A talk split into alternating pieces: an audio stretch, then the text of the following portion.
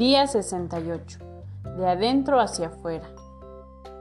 Como hemos ya discutido, la prosperidad no se trata de dinero. Sin importar los ingresos que tengamos o no, cada uno de nosotros podemos desarrollar una experiencia de verdadera prosperidad.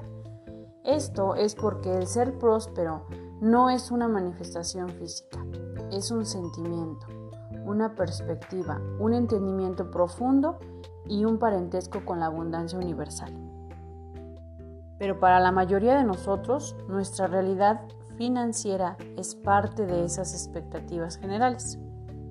Y si nuestra realidad financiera está desincronizada por falta de dinero, entonces el sentirnos prósperos será algo difícil de hacer.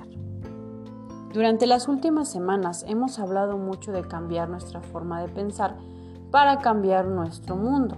Cuando cambiamos la manera en la que pensamos y mantenemos un nuevo patrón de pensamiento, entonces algo se mueve y lo que antes parecía imposible se mueve hacia el ámbito de las posibilidades.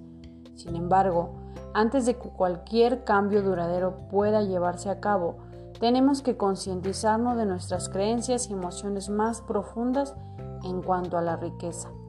La mejor forma de hacer esto es, entonándonos con el mundo a nuestro alrededor y preguntándonos de manera honesta por qué ciertas circunstancias están ocurriendo de la manera que lo están haciendo. Nuestras vidas son un espejo extraordinario de nuestro ser interior.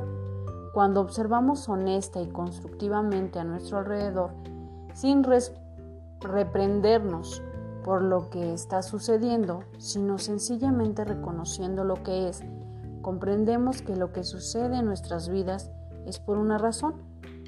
Alguna dificultad o resistencia que estamos experimentando es solo un mensaje de que está en una área en la que debemos incrementar nuestra conciencia para permitir que llegue la sanación y la transformación. Para la mayoría de nosotros hay una o dos áreas de las que recibimos las más grandes experiencias de aprendizaje. Para algunos serán las relaciones, para otros la salud y para muchos de los que ahora estamos participando en el proyecto de la prosperidad son las finanzas. Esta es una área en la que generalmente experimentamos las dificultades más dolorosas. Pasamos por las pruebas más difíciles y donde alojamos nuestros más grandes temores. Lo que muchos no entendemos, sin embargo, es que sin importar lo difícil que parezca la situación, podemos elegir, en lugar de sentirnos desamparados y victimizados por lo que está sucediendo, podemos elegir tomar la experiencia como el proceso de sanación que realmente es. Cuando elegimos lo anterior, entonces el dolor que sea que estamos experimentando se transforma de inmediato en sabiduría en la que podemos apoyarnos de por vida.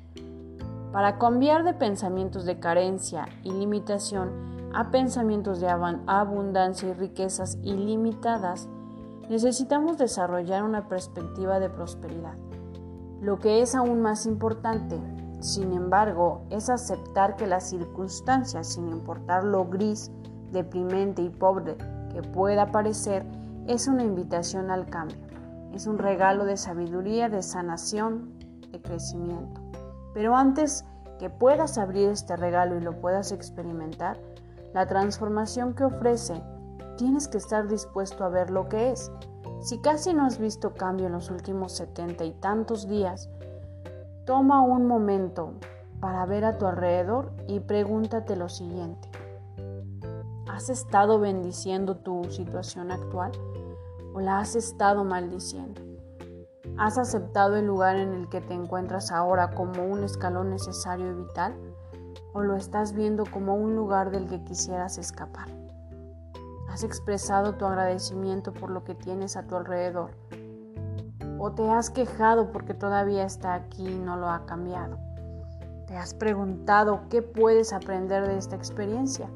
¿O te has estado enfocando en preguntar por qué no se ha ido todavía?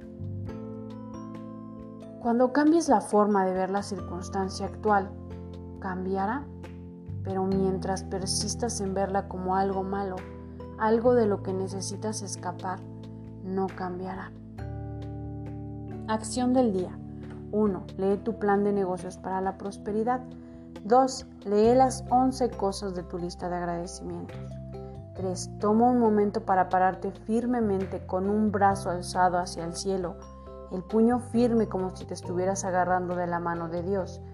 Ahora, ya sea verbal o mentalmente, repite, con Dios como mi testigo.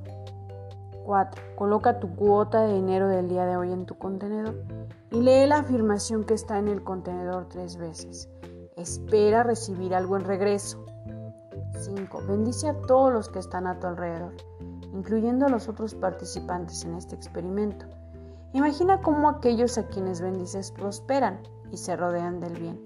Entonces, bendícete a ti mismo e imagina lo mismo. Puedes continuar bendiciendo a las personas o persona en tu lista de bendiciones. 6. Lee y observa todas las bendiciones que llegan a tu vida. Tus bendiciones están haciendo una diferencia. El leer y ver las respuestas te dará la oportunidad de verlo por ti mismo.